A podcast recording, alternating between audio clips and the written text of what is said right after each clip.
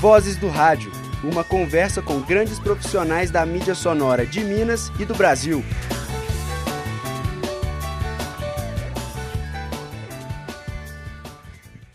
Estamos de volta com o programa Vozes do Rádio. Essa é a Rádio Online PUC Minas. Eu sou o Luiz Coutinho. E eu sou a Mariane Fonseca. Este programa é uma produção dos alunos do quinto período de jornalismo da PUC Minas. O entrevistado de hoje é o professor e pesquisador do campo da comunicação social, Mosair Salomão. Ele é graduado em jornalismo, doutor em, literatu em literaturas da língua portuguesa pela PUC Minas e pós-doutor pela Universidade Fernando Pessoa de Portugal. No primeiro bloco, nós conversamos com o professor sobre a sua trajetória acadêmica e profissional. Agora, vamos falar sobre o rádio, seus desafios e oportunidades. Professor, a internet conquistou o seu lugar rápido na sociedade e tem disputado o espaço com outros meios de comunicação. Assim como comentam sobre o fim do jornalismo impresso, o senhor acha que o rádio pode chegar ao seu fim? Veja só, é, é, é, essa questão da sucessão dos meios, assim, historicamente até hoje, ela nunca se deu completamente. Se você for imaginar a relação do que foi o teatro com o cinema, do cinema com a televisão, da televisão com toda essa gama de dispositivos, dizer, nenhum meio nunca desapareceu. Nenhum meio nunca desapareceu. É, é, é, agora, é claro que eles se reconfiguraram, claro que eles se reconfiguraram. O próprio cinema se reconfigurou. Né? E a internet, de algum modo, está levando todas essas mídias tradicionais a se reconfigurarem, a buscar novos caminhos, novas possibilidades, é, enfim.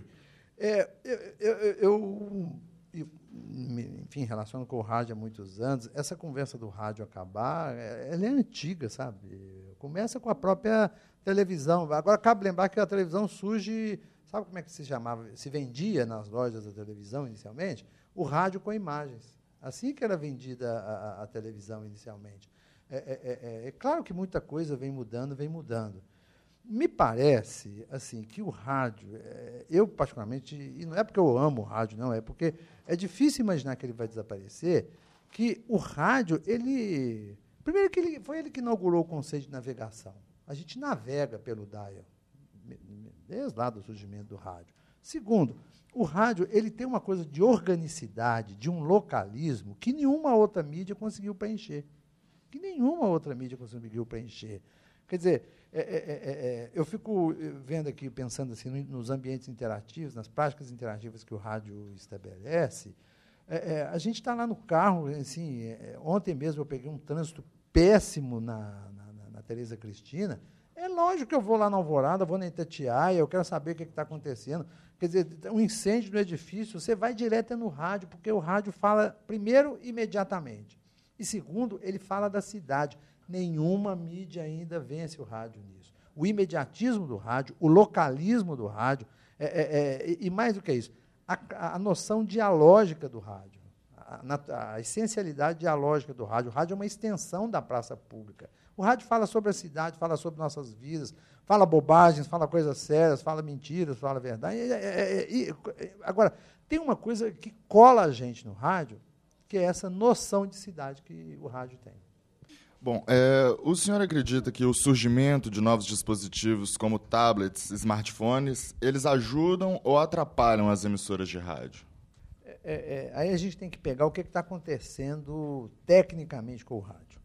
Ah, Cabe lembrar que em muitos países, né, não vou ficar aqui citando, mas pronto, estou tá, resumindo nessa expressão, em muitos países uh, o rádio já se alterou, ele é de transmissão prevalentemente digital. Aqui no Brasil, é, é, por equívocos sucessivos, que vêm de anos e anos atrás, ainda não se desenhou-se o modelo. Qual o nosso vai ser o nosso modelo de rádio digital? O Brasil nem decidiu isso. Nem decidiu isso. É é é, é, então, nós estamos atrasados nisso. Então, eu estou falando ainda do rádio de transmissão massiva, que ainda é analógico. Já tem predisposição para o digital, tudo, mas ele ainda é analógico.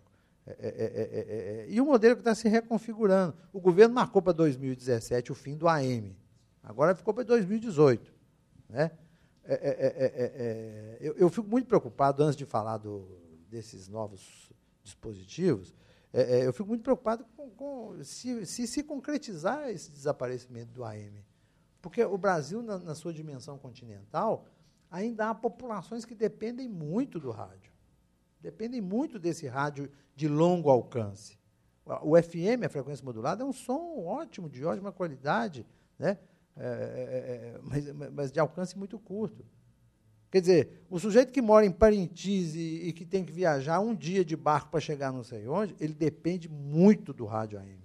Ele depende muito ainda do rádio AM. É claro que o rádio AM não vai existir só para isso. Agora, a questão do rádio AM ficou uma questão técnica. Hoje, mal você consegue comprar o rádio também, eu tenho clareza disso, de ondas médias. E o som sempre muito ruim, porque o, o, o, o rádio AM vai lá na ionosfera para voltar o som e tal. É, é, enfim, o que eu estou querendo dizer é que a gente tem ainda uma, uma situação de distribuição massiva para resolver. Essa é uma, uma questão. Aí vem uma outra questão, que são essas novas possibilidades. Aí eu faço a distinção. Se ajuda ou se atrapalha, eu acho que sempre ajuda. Por exemplo, é, é, eu fiquei morando fora um tempo, eu, eu ficava ouvindo o jogo pela Itatiaia, e graças a Deus que estava na internet. É, eu, a gente tinha a possibilidade de ouvir um milhão de rádios, eu vinha ouvir Rádio Alvorada, porque também ficava falando o que estava acontecendo em Belo Horizonte, mas não ouvi o tempo inteiro, mas assim, é, é eu estava dizendo antes para os seus colegas que aqui estavam, para o Caleb para o Paulo, eu falei, olha, eu tenho aqui no meu celular vários aplicativos de rádios assim que eu ouço no mundo, que, eu gosto de ficar ouvindo, sabe? Rádio do Egito, rádio, eu gosto de ficar ouvindo, eh, não entendo nada, claro, mas assim, eu falei, é, é bom ficar ouvindo aquele negócio lá.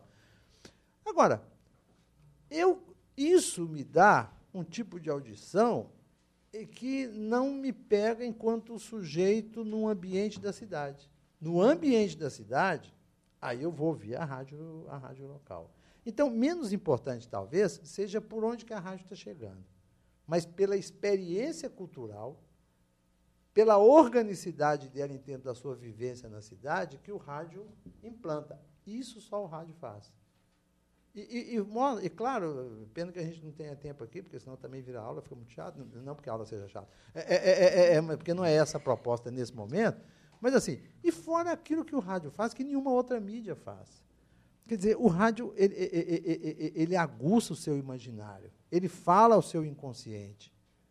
Quer dizer, a, a descrição, ela te gera inúmeras possibilidades, profundas possibilidades de você imaginar as coisas. O rádio trabalha só com som? Não, ele trabalha com imagens, mas são imagens mentais que a gente cria. A descrição do crime, do crime como ele aconteceu, a descrição do, da manifestação na Praça 7, e você vai, você vai tendo que aguçar aquilo. Né? É, é diferente da televisão, que tem uma, digamos assim, uma mensagem muito pronta, muito fechada. É, a televisão, é, eu vou falar aqui, isso não tem, digamos assim, rigor científico nenhum, é só para fazer uma alegoria aqui. A televisão, é, sabe o que eu acho interessante? Talvez na idade de vocês essa experiência não tenha se dado muito ainda, mas assim, as pessoas são apaixonadas pelo rádio. As pessoas são apaixonadas pelo rádio. Eu nunca vi ninguém falar que é apaixonado pela televisão. As pessoas assistem muito a televisão, mas não tem com o rádio uma relação de, de, com a TV, uma relação de afeto como elas têm com o rádio. Porque as pessoas falam, o rádio, eh, eh, a gente tinha ouvintes lá na CBN, na Rádio Globo, que eles falavam, ah, o rádio é meu companheiro. Ninguém fala televisão é meu companheiro. O rádio ele tem uma lógica de preenchimento, de ocupação. Né? E seguindo essa linha do AM e do FM, para o senhor, quais são as principais diferenças de se trabalhar numa rádio AM, FM e em uma rádio web?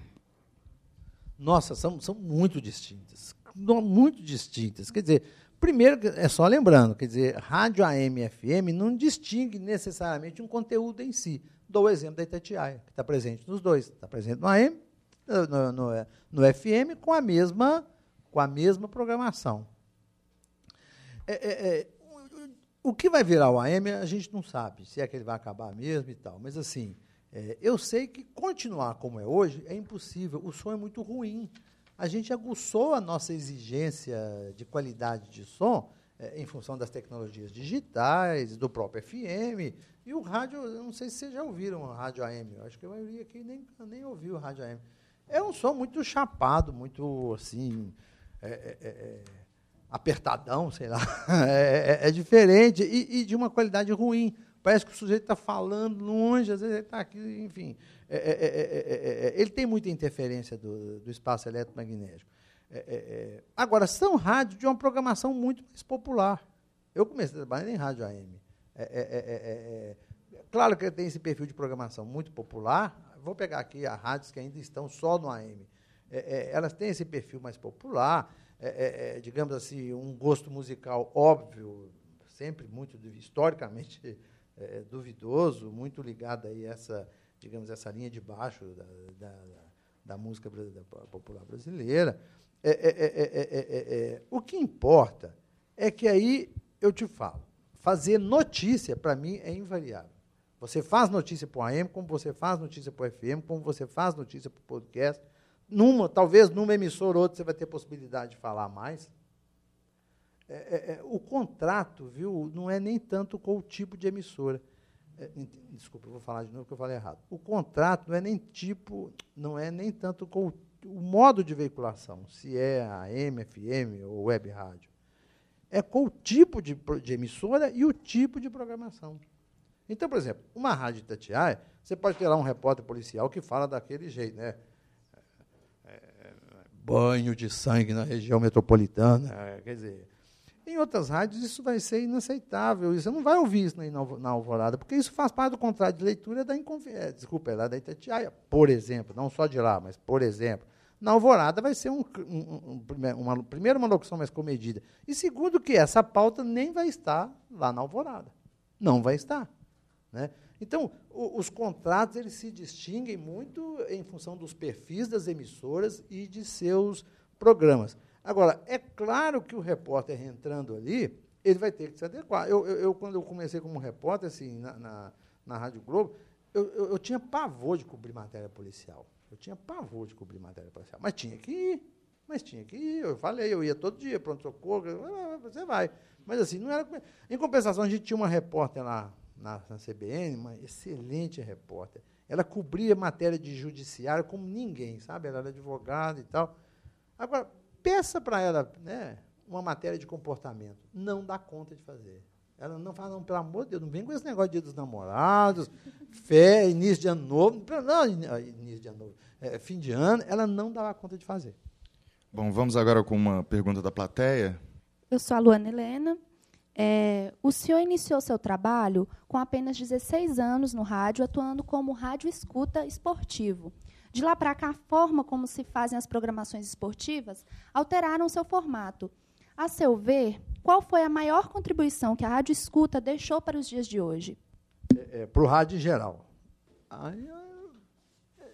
Para quem trabalhou nisso, é, é, é ter que ficar esperto. Por exemplo, eu comecei ouvindo seis, eu ouvia seis rádios que ficavam na minha mesa, porque não tinha internet. Hoje você acompanha o jogo em tempo real, vai lá, pronto, está lá o placar UOL, o placar da, do Portal Terra. A gente não, a gente tinha que ouvir a emissora de rádio. Aí eu ficava com seis rádios: Campeonato Carioca, Paulista, Gaúcho, Goiano, e ainda meu irmão inventou lá um tempo de campeonato português, não dava antipatia, porque a gente não conseguia pegar a rádio, eh, mas enfim, mas era o que estava lá. E o horário era péssimo, por causa do fuso horário dos jogos.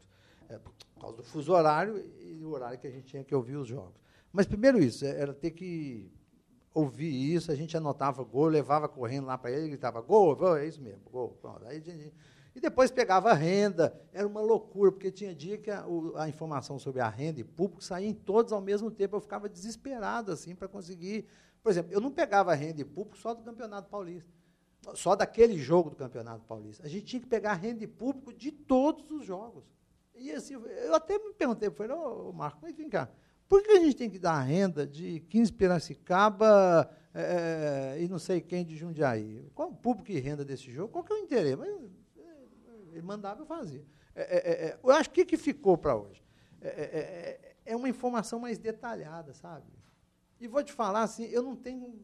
Eu, eu imagino que não, não, não, se alterou muito essa cobertura esportiva, não. Eu acho que ela ganhou uma coisa de celebrização, de espetacularização, que ficou um pouco mais diferente do que era, por exemplo, nos, nos anos 80. Do que era nos anos 80. É, é, é, é, mas acho que o que se fundou lá atrás, a grande herança que o rádio. Eu não sei se vocês sabem disso. As redações de rádio, de esporte, nas emissoras de rádio, antecedeu as redações de jornalismo. Você teve antes, primeiro o repórter esportivo, para depois ter o repórter de jornalismo. É interessante você, você, pensar nisso. Mas, assim, eu acho que ficou, eu acho que um domínio, o, o rádio esportivo contribuiu muito para a linguagem radiofônica, muito, muito, até, até por isso, porque ele antecede o próprio, vamos dizer assim, as próprias estruturas jornalísticas. Eu acho que ele contribuiu é, é, é no sentido de criar de criar, sabe, é, uma cultura, de, uma cultura descritiva. A história conta, por exemplo, que quando começou -se a transmitir jogos pelo rádio, as, as, as, emissoras que passaram a investir nisso, elas tinham uma prática muito legal. O sujeito colocava-se um grande quadro, tipo um, uma placa enorme mesmo, com o campo, com o campo desenhado, e o sujeito ia com uma régua lá mostrando onde que o jogo estava. As pessoas ouvindo em alto-falante, o cara mostrando. Agora está aqui, agora está aqui. Para as pessoas conseguirem imaginar o que era uma transmissão de, de futebol. Vamos para mais uma pergunta da plateia.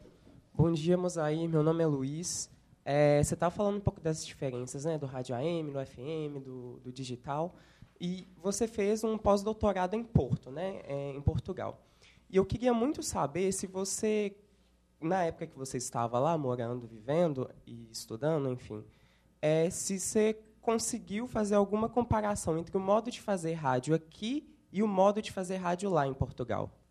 Eu, eu, eu fiz dois artigos comparando o rádio, um sobre a questão mais política mesmo e outro perfil de programação, sabe? É, o problema, sabe o que é? Está muito globalizado, sabe? Esse mundo vai ficando chato, sabe? Assim, você pega pelas coisas mínimas. Assim, eu fico eu tenho uma raiva disso. Você vai em Tiradentes, aí tem aquele artesanato. Aí você vai lá no norte, vai lá em Rio Grande do Norte, é a mesma coisa. Eu falei, gente, eu não sabia que artesanato era. Mas artesanato hoje é mais globalizado que, que sorvete que bom. Assim, é, é tudo muito parecido.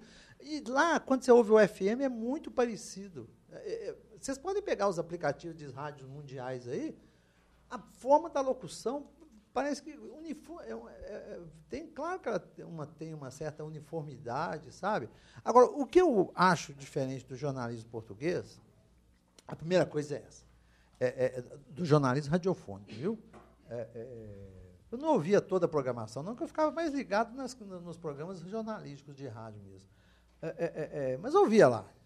é, uma das coisas, é, é, claro, o domínio da língua é, é evidentemente mais rico. Claro, os cara, a língua é dos caras. Né?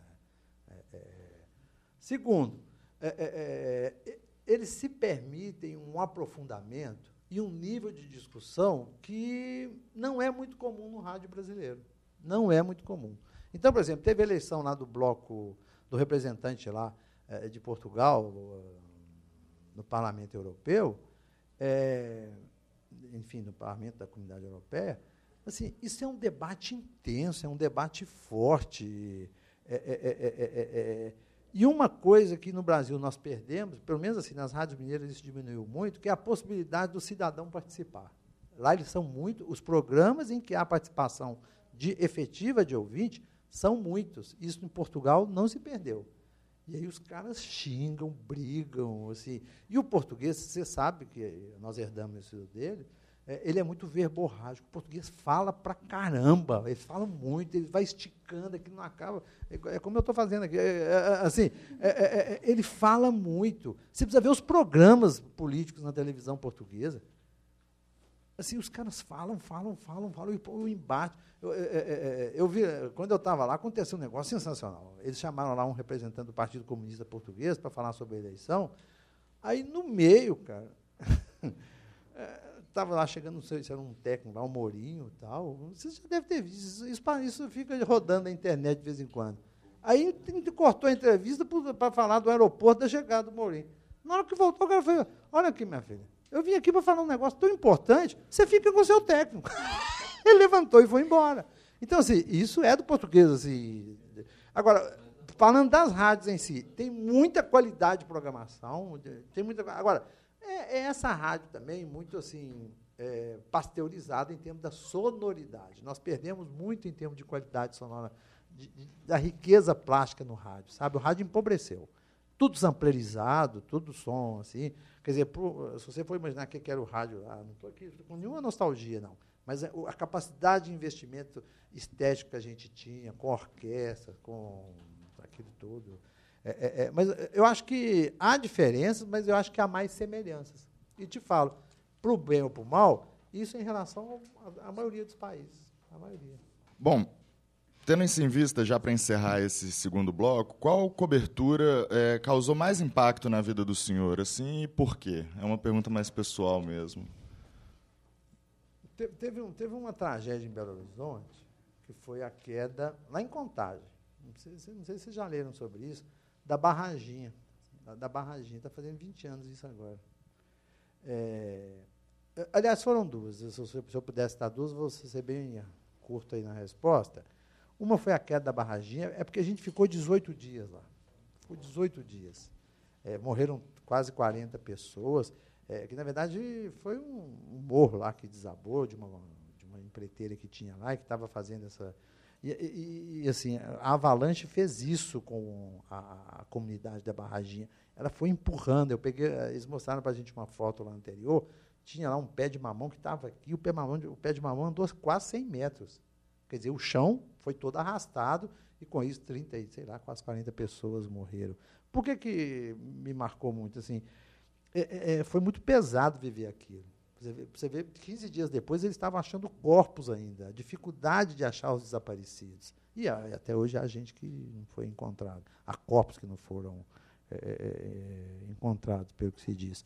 É, isso marcou porque eu já não, eu não era tão novato na profissão, mas assim, você amanhecer, teve uma noite que eu virei lá, uma ou duas noites que eu virei, porque a gente não consegue desapegar do acontecimento.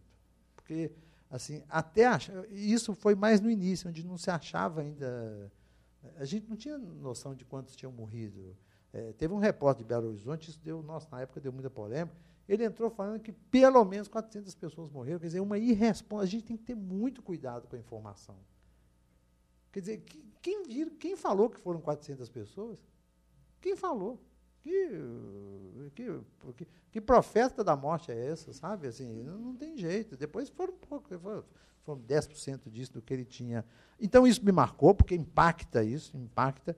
Foi isso, e um acidente que teve, fechando, é, aqui em Belo Horizonte, dois ônibus se engavetaram. Morreram 69 pessoas. 69 pessoas é, eles estavam voltando de, um, de uma festa religiosa lá, da igreja, não sei onde. É, é, eu fui correr, eu estava de plantão, fui correndo para lá. Na hora que os corpos estavam sendo colocados dentro de uma escola, porque não tinha para onde levar os corpos, né? Eu cheguei lá, é, é, nossa, assim, foi, era desesperador, era desesperador. Você vê 70 pessoas assim, e de corpos, claro, muitos deslacerados, foi, foi péssimo isso também. É, é, é mas só uma coisa, não vou dizer que, que impactou, foi um aprendizado que eu tive com uma entrevista, que eu fazia muita entrevista na Rádio CBN, lá, ancorando. Eu acho que eu queria mais deixar esse registro como uma tentativa de contribuição. A vida do ser humano é isso, né? É, é, é, é frustração é proporcionalmente, proporcionalmente direta à expectativa. E assim, eu era âncora da CBN, eu, eu, queria muito entrevistar o Roberto da Mata, sabe? Daquele, autor daquele vários livros, mas o que eu gostava na época lá, o Carnaval Malandros e Heróis. Aí chegava o carnaval, claro, três horas de programa, vão arrumar alguém para entender. Tem que arrumar muita gente para falar. Aí eu, eu fiquei dois anos tentando conseguir o Roberto da Mata e não arrumava porque ele morava nos Estados Unidos. Aí teve um ano que ele estava aqui. Eu falei, ah, pelo amor de Deus, eu sou doido para entrevistar o senhor. Eu não falei, pelo amor de Deus, não, mas foi, foi algo assim. Ele falou, não, pode me ligar assim, eu, eu dormi mal de sexta para sábado, sabe, no dia da entrevista, assim, na expectativa, a ah, Roberto da Mata. E eu acho que também juntava o que eu, minhas, minhas atuações de jornalista e professor. Eu fiz a entrevista, assim, lá na CBN, no dia do carnaval, sábado de carnaval. Eu comecei a entrevista e perguntei, perguntei. Assim, eu, até hoje eu achei aquela entrevista tão sem graça, o telefone não tocou, ninguém quis saber nada, passou aquela entrevista. Eu, eu fiquei meio frustrado, muito frustrado com aquilo. Sabe? Aí depois a pauta seguinte é com o Boris Feldman falando sobre carros. Assim, tinha uma hora de programa ainda, a, a, a entrevista ia durar só um bloco. Mas o Boris Feldman é ótimo de conversa. E ele começou a falar dos carros. E assim, o resto do programa, uma hora, foi falando sobre carro. Mas eu fiquei tão chateado, assim, irritado. Eu falei, gente, a entrevista que eu tinha uma expectativa tal, ninguém estava nem aí para a entrevista. Entrou o cara falando do, como é um espetáculo pirotécnico, né? Eu não sei se você conhece esse carro tipo que pegava fogo também. Ele fala, ele fala, tipo tinha que chamar era Zipo. E o povo, assim, não dava tempo de ouvir, de pegar todas as ligações, porque as pessoas, é, as pessoas amam carro, as pessoas não amam carnaval Malandro dos Heróis. A verdade era essa. Mas então, assim, eu acho que a vida também vai te modulando para você achar assim que a pauta, só porque eu gosto muito de, de uma pauta, não é porque todo mundo vai gostar, não. E para encerrar, tem mais algumas perguntas da plateia? É, bom dia, é, meu nome é Karine Borges. E eu queria perguntar para o senhor, é, que o senhor falou que trabalhou no jornalismo esportivo, e hoje a gente vê uma, grande, uma, uma questão dessa imparcialidade no, no futebol, não só no futebol, também na política, no, no jornalismo no geral. Aí eu queria saber do senhor o que você acha dessa questão de ter do jornalista dar a sua opinião, seja no rádio jornalismo, seja no jornalismo impresso ou na TV. Tanto em relação, por exemplo, um jornalista falar eu torço para o Galo ou eu torço para o Cruzeiro, quanto falar eu sou de direita, eu sou de esquerda. O que você, o que o senhor pensa dessa questão? Pode ser você mesmo. É, é, primeiro é o seguinte, eu acho que o jornalismo esportivo nós temos que separar o que, que ele tem de show, ou seja, o que, que ele tem de espetáculo, de mídia, e que, que ele, é, eu, vou, eu, vou, até separar assim, que talvez fique melhor. O que, que ele é midiático no sentido mais amplo de, de entretenimento e o que, que ele tem de jornalismo esportivo. É, é, é, quem dera que o nosso grande problema de parcialidade no jornalismo fosse do jornalismo esportivo, porque ficava até mais fácil resolver. Primeiro, as pessoas falam, o, o caixa lá da Itatiaia. Ah, mas esse cara é atleticano? É óbvio que ele é, tanto é que tem um outro que é cruzeirense. E não tem o menor problema com isso, não. Eu acho que assumir, e, e, eu acho que já, já, infelizmente a gente optou por um modelo de jornalismo norte-americano, é, é, é, mas você vai no jornalismo europeu, as pessoas são claras em relação de que ponto, de, de que, ponto que elas estão falando. Em geral, são claras de que ponto que elas estão falando. E é importante que seja assim. Agora, é, é, é preciso cobrir corretamente. É preciso cobrir corretamente. Então, assim, eu leio o Le Monde, ou, ou, ou, ou eu leio outro jornalismo francês, outro jornal francês, isso já diz muito de que posição política que eu tento, o, o, o Liberação, pronto, já diz muito qual é a minha perspectiva política. E esses jornais assumem o que são. No Brasil, ainda a gente tem esse mito, essa coisa de que a Folha, o, o Estado de São Paulo, eles têm uma contratação de serem isentos e imparciais. É uma mentira isso. A gente precisava amadurecer em relação a isso. Eu falei, olha, eu vou ler o Estadão porque eles são conservadores, são direitistas, não precisa ser, não precisa, é, é, é, é, digamos assim, ser incorretos como a Veja é. Mas você ter uma posição conservadora é direito do veículo ter. Agora, entendendo, na hora de fazer a cobertura noticiosa, aí você tem que se apegar às informações como elas são, ao fato como ele aconteceu. É diferente. É diferente. Agora, não, há, não é possível fazer, Claro que o que eu vou falar aqui pode ser questionado, é, é polêmico até, mas assim, eu particularmente acredito que seja impossível fazer notícia sem editorializar. Você seleciona pessoas, você seleciona perspectivas, você seleciona trechos, você mais exclui do que, do que inclui, você mais rejeita do que inclui. Toda notícia é feita de maneira editorializada.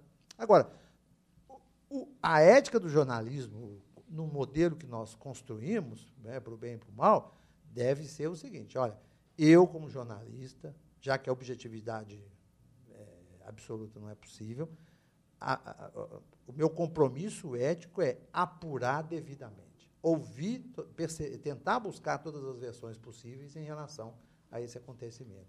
Agora, quando isso vem para o futebol, quando vem para a cobertura esportiva, é outra conversa. O futebol, assim, é, é, muito, eu acho muito interessante o futebol, assim, é, é, é, é, primeiro, eles adoram pronome possessivo, não é? No rádio, assim, fulano machucou a sua perna direita. É, né? Isso é uma brincadeira, mas o que eu estou querendo dizer é que o critério de notícia, o valor notícia no, no jornalismo esportivo, tem que ser muito relativizado. Né? É, é, é, o fulano não marca dois jogos. Ah, o Ábila não marca dois jogos. Isso é uma notícia tanto no jornalismo esportivo. Então, nós temos que ir modalizando isso também. É, é, é. agora, entendendo que, para quem vive essa experiência do jornalismo, é, essa da cobertura, eu estou pensando no ouvinte, viu? Desculpa. Mas para quem acompanha isso com muita efetividade, essas coisas têm um valor mesmo e nós temos que respeitar. Eu tenho lá um, enfim, um, cunhado lá, assim, ele vive imerso na cobertura esportiva. O mundo dele é o mundo da cobertura esportiva. De, de, e pronto, você vai conversar com ele, ele vai falar, mas você viu, o fulano foi embora. Eu falei, nem sei quem é fulano. Nem sei. E ele sabe tudo. É, tem que respeitar. Agora, não pode dizer, não pode dizer que quando o jornalismo faz entretenimento, entretenimento, falando de jornalismo esportivo, ele se está se dedicando à cobertura de muito tempo, entretenimento, ele não pode dizer que isso é o jornalismo imparcial. Ele não pode dizer. E quando fizer o jornalismo mesmo, de cobertura, de questionamento, parará, é, é como faz o José Cruz. É fazer jornalismo bem feito. Eu acho que no, jornalismo, assim, eu conheço dois tipos, o bem feito e o mal feito. Professor, agradecemos a sua presença aqui. E terminamos agora a segunda edição do Voz do Rádio. No primeiro bloco, a condução foi de Caleb Souza e Paulo Eduardo Silva. No segundo foi minha, Mariane Fonseca. E minha, Luiz Coutinho. Muito obrigado, professor. A produção foi dos alunos do quinto período de jornalismo da PUC Minas, do campus Coração Eucarístico. A técnica foi de Clara Costa, Luna Ferreira e Rafaela Araújo. A supervisão é da professora Yara Franco. Esse programa foi gravado ao vivo no estúdio do Laboratório de Rádio da Faculdade de Comunicação e Artes, em 23 de setembro de 2016. Até a próxima edição. Vozes do Rádio uma conversa com grandes profissionais da mídia sonora de Minas e do Brasil.